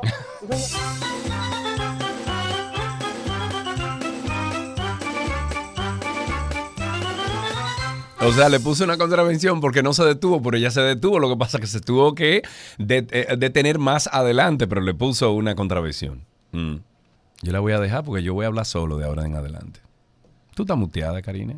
Ay, perdonen. Deja de mutearte. Ay, que- que- sí, bueno, lo que pasa es que entró la perra que me iba a tumbar todo aquí. Entonces, para que tú no te pusieras histérico con el ruido, 829-236-9856. Cuéntenos cómo está todo allá afuera. Aparte de lloviendo, por lo menos aquí en Terrenas se está cayendo el mundo. Esperemos que salga el sol próximamente. Bueno, pero también necesitábamos la lluvia, o sea que no nos quejemos. Vamos, vamos a esperar que esa lluvia llegue donde tiene que llegar. Ahí tenemos otra llamadita. Claro, tenemos a Julio en la línea. Buenas tardes, Julio. Hola. Buenas, hola. Adelante, Eh, Julio. Sergio, Le escucho, Julio. Adelante. Julio. No, era Seguimos tú. en tránsito y circo. Sí, Era yo. así, ok, seguimos dedo. en tránsito y circo. No lo vi. Ah. 829-236-9856. 829-236-9856. Cuéntenos cómo está la calle allá afuera. Mientras tanto, hay grupos populares, gremios profesionales que siguen con el tema de la OPERET, que han declarado al director de la Oficina para el Reordenamiento del Transporte, Rafael Santos, como una persona no grata por la ola de cancelaciones y grata- maltratos de- contra los empleados. ¿Dónde? ¿Non grata en dónde? Bueno, para ellos, o sea, una persona no grata, Ok, no, no, la verdad no sé qué implica. Eh, pero la verdad es que es muy cuesta arriba poder entender la situación que está ocurriendo entre el OPRED, el Metro de Santo Domingo. Hemos tratado de comunicarnos con el director de la oficina del OPRED, Rafael Santos, para que nos explique desde el punto de vista del OPRED qué es lo que está pasando. Porque uno escucha a aquellas, eh, aquellos empleados o ex empleados que se movilizan diciendo que las cancelaciones son injustas, que son cancelaciones masivas, que es para poner a compañeros, que, el- que la forma de trabajo o el ambiente de trabajo tampoco es justo. Pero entonces desde OPRED es lo único que he escuchado en algunas pocas ocasiones es que muchos de estos despidos tienen que ver con la falta de responsabilidad en el trabajo de estos empleados. Y si es así, yo lo apoyo. Si usted no está cumpliendo con su trabajo, usted tiene que ser desvinculado porque así es como se maneja. Lo que pasa es que desde el OPRE todavía no se ha dado una información con la que uno entienda qué es lo que está pasando. Pero este anuncio lo ha hecho Juan Chicomprés de personar una persona no grata a Rafael Santos, director del OPRED, en una asamblea que se hizo a nivel popular, profesional, que se desarrolló en el Colegio Médico Dominicano, que contó con la participación de una comisión de empleados del metro que estaban ahí. La actividad es en rechazo contra este director del metro que se realiza en Moca en los próximos días, también en la plaza el 26 de julio. Eh, este señor dijo que el ingeniero Rafael Santos es el director del metro y que en apenas tres años que lleva en el gobierno, lo único que ha hecho, según ellos, es maltratos y cancelaciones diarias.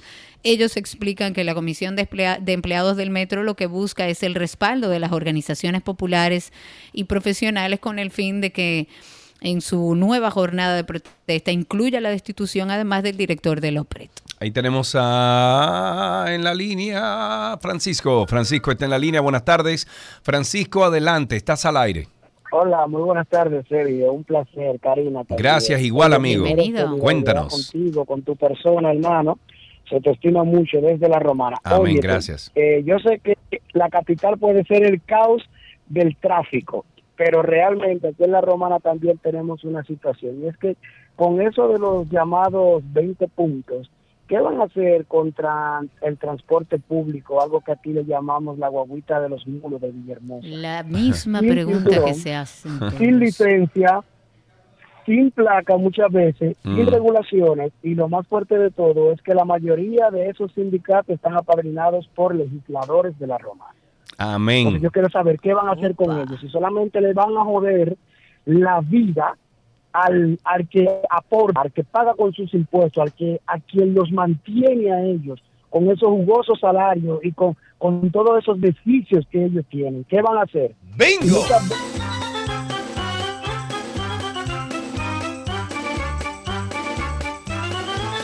Tenemos a Edwin en la línea. Buenas tardes, Edwin. Gracias por tu llamada. Cuéntanos. Buenas tardes, Sergio y Karina. Edwin, desde la Benemérita de San Cristóbal. Muy bien, Hablando cuéntanos. de Edwin. puntos y todo eso, hay, un- hay un punto y, y es colación, ¿verdad? La Constitución dice y establece el, libro tra- el libre tránsito. Sí. ¿Qué vamos a hacer cuando se hacen estos charcos? ¿A quién es que le vamos a quitar los puntos? ¿A los animales que tienen la, la basura en la calle? ¿A, la- a las autoridades que no arreglan los lo, lo- los desagües? ¿A papá Dios que manda la lluvia? ¿A quién es que le vamos a quitar los puntos?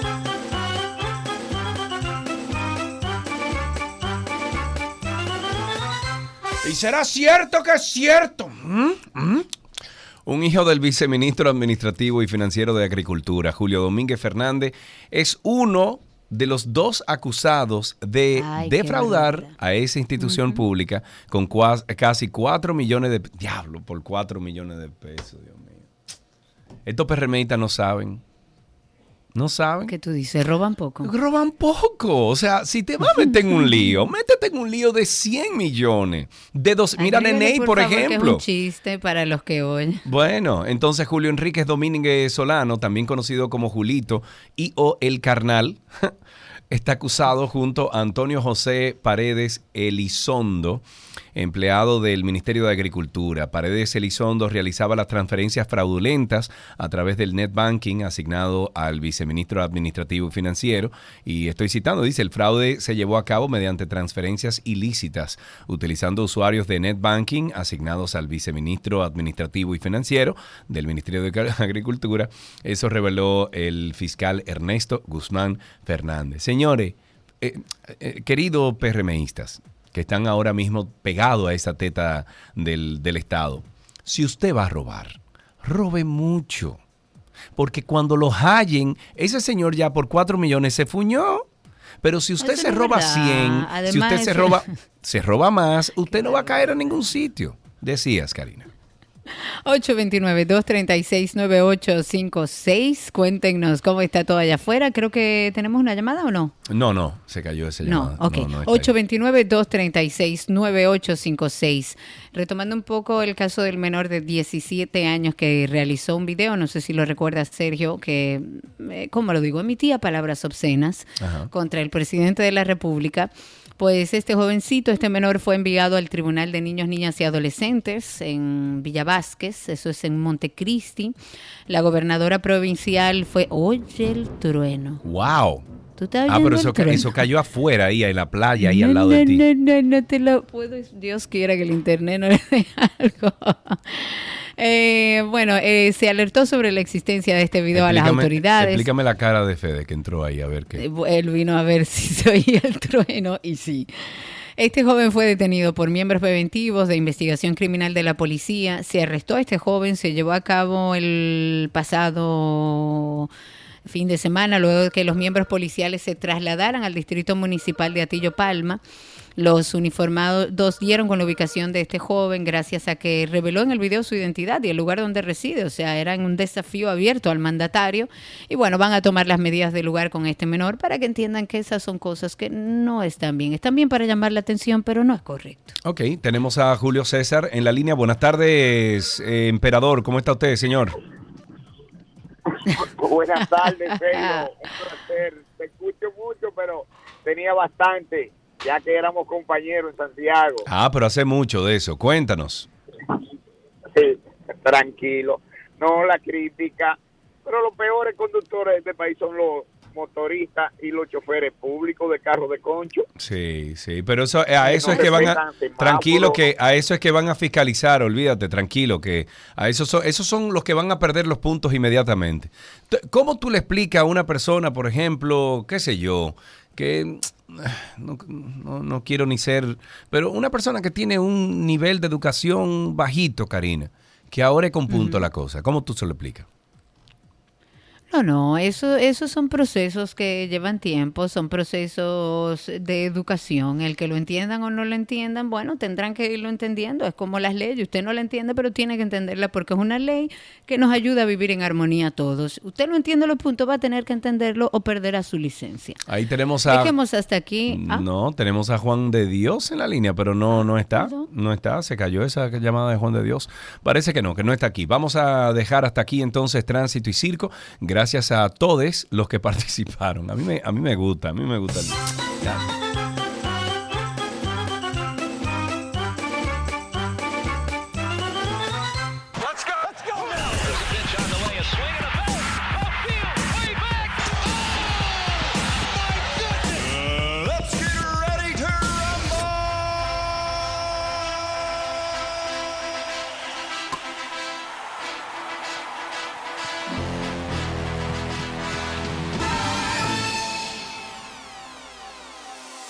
Vamos con algunas informaciones deportivas. Por ejemplo, arrancamos en béisbol. El antesalista de los padres de San Diego, estoy hablando de Manny Machado, se convirtió en el decimosexto dominicano, número 16 en la historia de las grandes ligas, en conectar 300 o más cuadrangulares con un batazo que viajó 425 pies.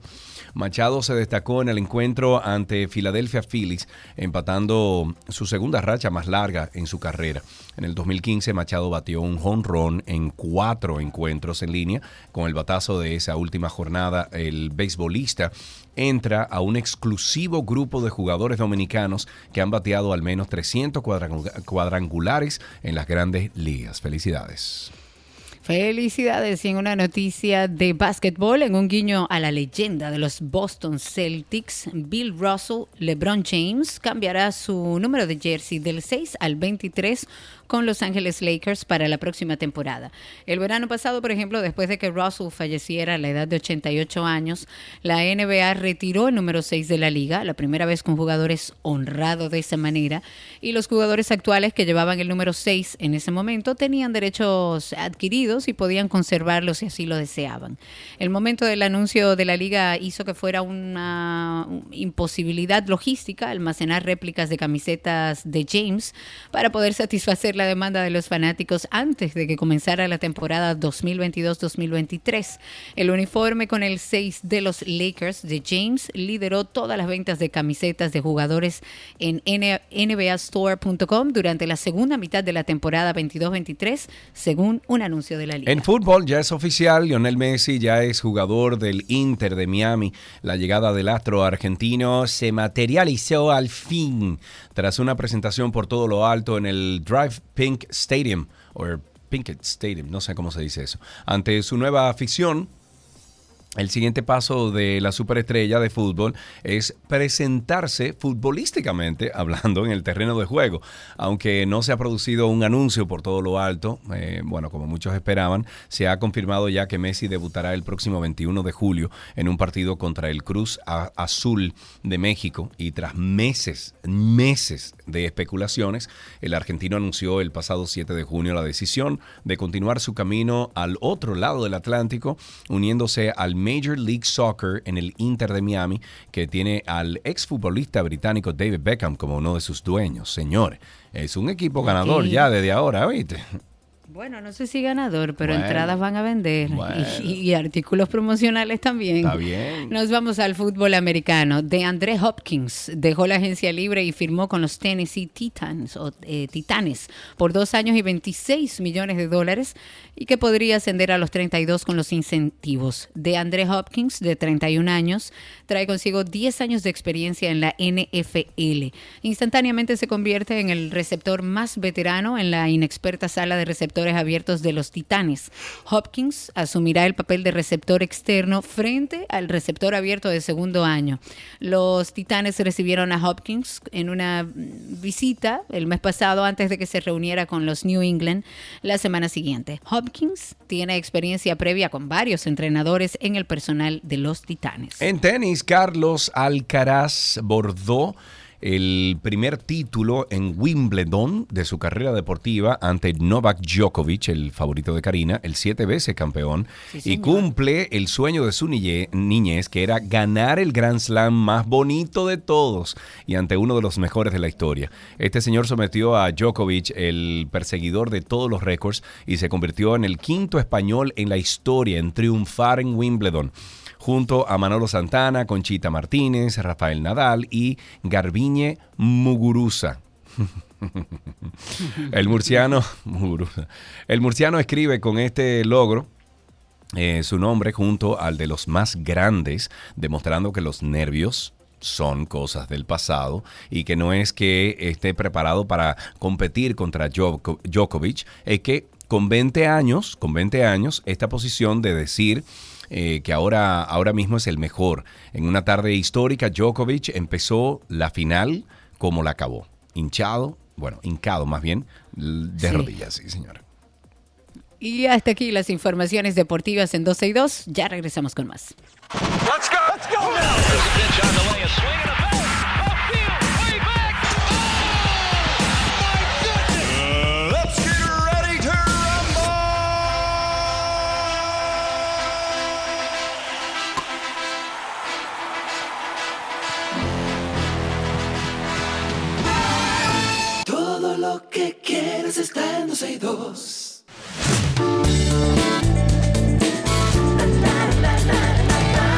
Vámonos con una información de entretenimiento sobre Demi Lovato, que habló ya con mucha sinceridad sobre su última sobredosis ocurrida hace cinco años. La intérprete de This Is Me dijo que eh, su última recaída le dejó secuelas en su salud física, incluyendo tres ACV, un ataque del corazón, un fallo multiorgánico y una neumonía, sumado a los problemas de visión y audición que actualmente presenta. La artista dijo que cada vez que mira algo tiene puntos ciegos en su visión, cuando dice que cuando mira los rostros de las personas, eh, también confesó que para ella estas secuelas son un recordatorio constante para permanecer en el camino correcto, porque, dice ella, no quiero que vuelva a suceder. Otros artistas han calificado la recuperación de Lobato como algo increíble y han dicho que todo se debe a que ella tiene una gran fuerza de voluntad. Wow. Luego de la galardonada y taquillera, y esto en otra noticia, Titanic, que regresó a cines este año por su aniversario, mucha gente como que relajó, bromeó con la posibilidad de que su director James Cameron pudiera estar muy interesado en la tragedia de la empresa Ocean Gate, aquella que llevó días de preocupación, pero también muchas burlas sobre la desaparición y posterior implosión de este sumergible que llevaba un grupo de personas en una expedición hacia los restos del Titanic. Cameron había estado muy al tanto de los sucesos e incluso había opinado al respecto, salió varias veces hablando sobre esto. En una ocasión incluso le contó al equipo de la BBC que él sospechaba de la tecnología que usaba esta compañía Ocean Gate y dijo que no consiguieron los permisos adecuados para esas actividades porque sabían que no pasarían. Y también dijo que él no se habría metido en ese sumergible y sus palabras han sido escuchadas por sus conocimientos sobre este medio. Además, es una persona que ha completado 33 inmersiones sumergibles al naufragio del Titanic, así que muchos lo consideran eh, como una persona con experiencia en este tema. Pero lo más curioso es que muchos asociaron a este director con una nueva posible película sobre la implosión del sumergible debido eh, no solo a sus conocimientos, sino precisamente por ser el director de esta película Titanic. No obstante, lo que se dijo estaba acompañado de rumores de que se encontraba en conversaciones para una producción sobre Titán y su fallida expedición hacia los restos del transatlántico británico que también causó el fallecimiento de cinco personas. La aclaración llegó a través de su cuenta de Twitter donde él dijo que usualmente no responde a rumores ofensivos y los clasificó como chismes maliciosos. Cameron aclaró que no ha dicho nada con relación eh, a la nueva película o documental y pidió a las personas que por respeto a esta situación dejaran de especular. Ok, no me gusta mucho esto que voy a decir de Snoop Dogg, pero hay que decirlo. Y es que el cantante descubrió un visitante no deseado, o sea, léase, a.k.a. una cucaracha, cuando se mudó a su casa por primera vez, pero después de no poder matar a este insecto, el rapero de 51 años decidió que había que adoptarlo, la cucaracha. Durante una entrevista a. Snoop, sí, Wow. eh, una cucaracha eh, le llamó Gooch, Gooch, así, solía vivir conmigo, dice. En mi apartamento tenía una cucaracha que no podíamos matar. Tratamos de matarla cuando nos mudamos por primera vez y no moría. Así que lo que hicimos como, bueno, como familia fue adoptarla y la llamamos The Gooch. Entonces Snoop, quien tiene su propia línea de ropa para mascotas, Snoop Doggy Dogs, Está chulísimo eso. Contó con orgullo cómo solía alimentar a su inusual mascota y vio. ¡Ah! No. La vio crecer hasta alcanzar el tamaño de un billete de un dólar. ¿Tú te imaginas una cucaracha No, del tamaño? imposible. No, me muero. No le dejo la casa. Dice, simplemente se hizo más y más grande. Me quedé en ese apartamento durante unos seis eh, y, o siete meses porque creció hasta alcanzar el tamaño de un billete de dólar. Solíamos dejarle comida y todo. No, hombre, así no. Señores, con, con todas las repercusiones nocivas para... No, no, no, no, no, no, no, no, no, no, no, no, no. No, no. Hablemos de Taylor Swift, que bate el récord de discos femeninos en el número uno. Taylor Swift ha batido el récord de álbumes número uno de una artista femenina. Se ha convertido en la primera mujer de la historia en tener cuatro álbumes en el top 10 al mismo tiempo. Su último trabajo, Speak Now, debutó en el número uno tras vender 716 mil unidades. Es el duodécimo álbum número uno de su carrera, superando el récord de Barbara Streisand. Oigan bien. Actualmente tiene cuatro discos en el top 10 de la lista de Billboard 200. Speak Now, Midnight en el número 5, Lover en el 7 y Folklore en el 10.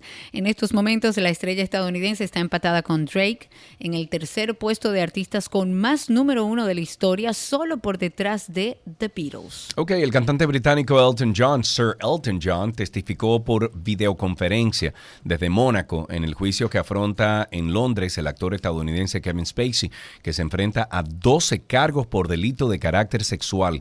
El veterano músico y compositor inglés confirmó que Spacey asistió a una fiesta en su casa a comienzos de la década del 2000 tras haber volado en un jet privado y explicó que se compró un vehículo Mini Cooper en ese evento tras el que se quedó, bueno, no sé qué tiene que ver el vehículo, pero bueno, tras, eh, eh, tras eso se quedó a pasar la noche.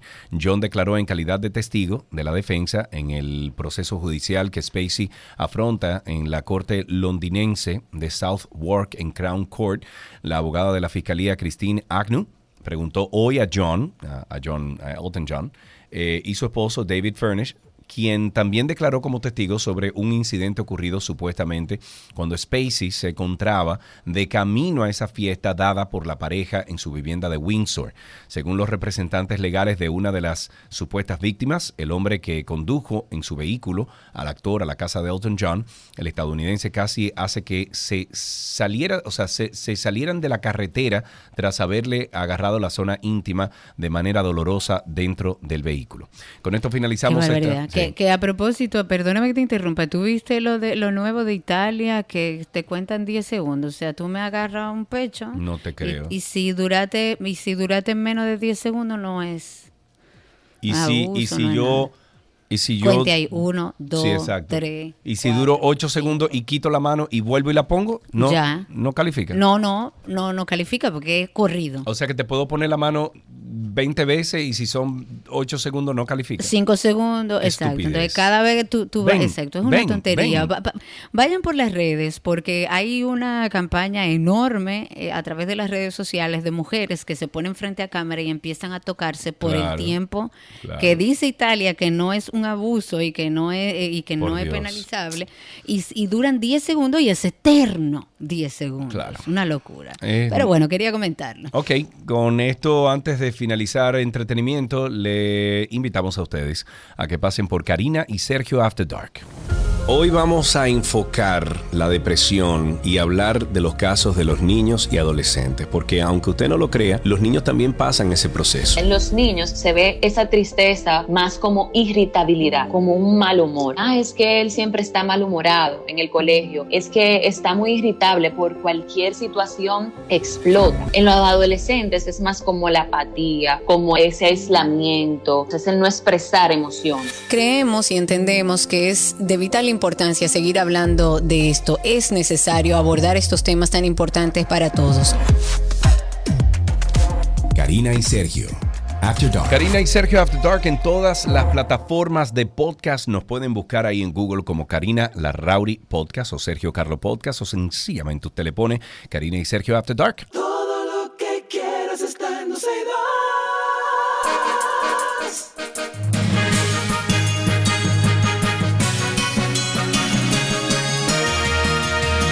Son las noticias actualizadas en actualizadas en 12 y 2. Tú y Ok, yo- empezamos con una... Pero espérate, Ay, ven acá, pero entonces, no, pero eh, Chiqui no tiene, Chi- Chiqui no tiene bracer. No. Sí. Sí, tú también tienes. Ah, ok. Sí, o sea que caros. todos tenemos bracer. Ya exacto, de repente todo viejo con bracer. Eh, muteate, Chiqui, Chiqui, hablemos- muteate. Espérate, Sí. Chiqui, muteate. Mu- ¡Ey, muchacho! Ay, ande muchacho, saliste al aire. Ah, bueno. Nuestro más apreciado chiqui. Dale. Ok, vamos con lo serio. Vamos a actualizarnos con las noticias que van saliendo ahora en los diarios vespertinos. Hay una delegación de líderes de diversos partidos políticos dominicanos, representantes del gobierno y académicos que se van a reunir en Washington, en Estados Unidos, con varios legisladores norteamericanos, así como con algunos organismos también interesados en el tema, para ver finalmente si dialogamos sobre la situación de crisis en Haití, su impacto en la República Dominicana y que alguien atienda el llamado.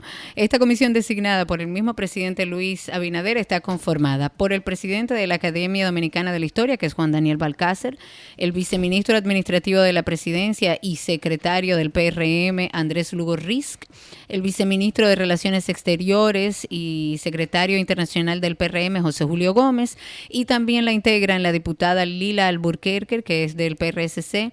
Eh, también está Pelegrín Castillo, que es de la Fuerza Nacional Progresista.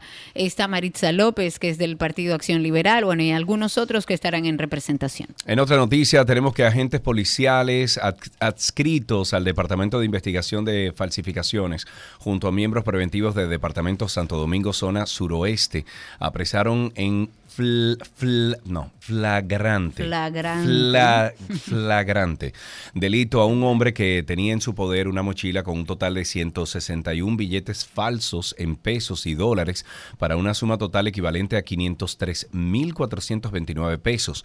Y se trata de Luis Rafael Santana Rosario, de 42 años, quien fue apresado mediante un amplio operativo realizado en la calle Betania, esto es en el sector de Mano Guayabo, en el, en el municipio de Santo Domingo Oeste.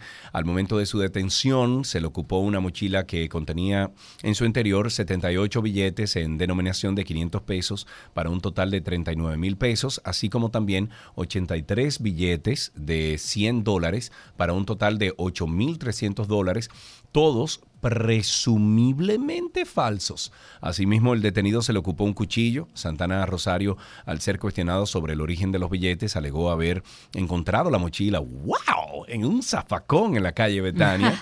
¡Wow! Al ser ¿En depurado, serio? este figura en dos registros por delito de robo, robo en los años 2005 y 2017.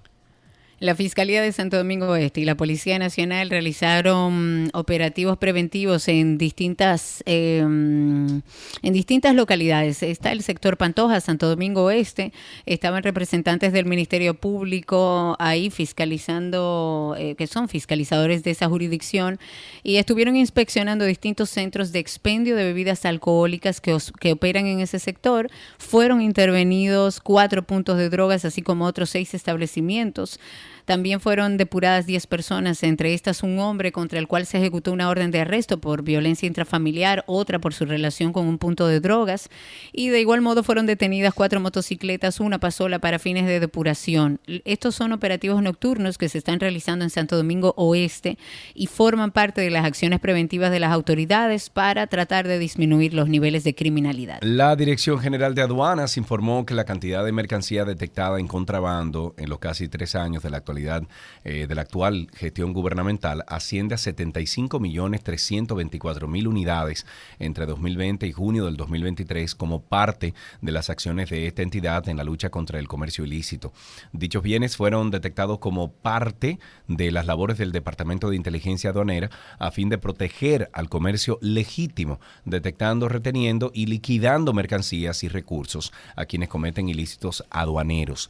Dice aquí que, y estoy citando, la, ducha, la lucha contra los ilícitos es un rol fundamental de la Dirección General de Aduanas porque con esto no solo protegemos al comercio legítimo, sino también la salud del pueblo dominicano y la seguridad del Estado. Eso manifestó el director general de aduanas, Eduardo Sanz Lobantón, al respecto.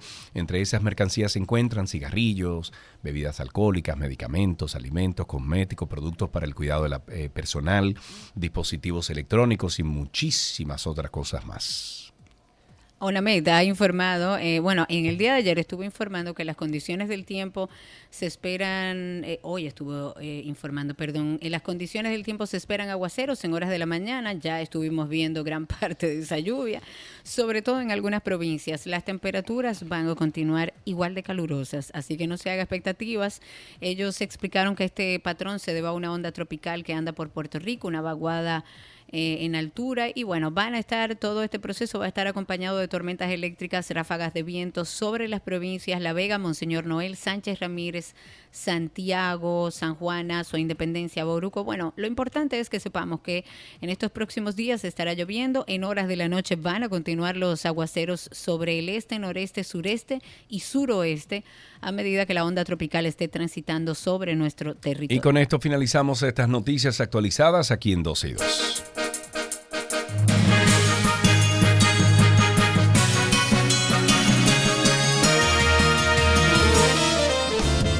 Hasta mañana. tararara. Bueno, que no siga lloviendo allá en la terrena, porque imagínate. Que llueva, no importa. Tú sabes que yo amo la lluvia, el sol, la playa, como sea que me lo den, yo no tengo ningún problema. Ok.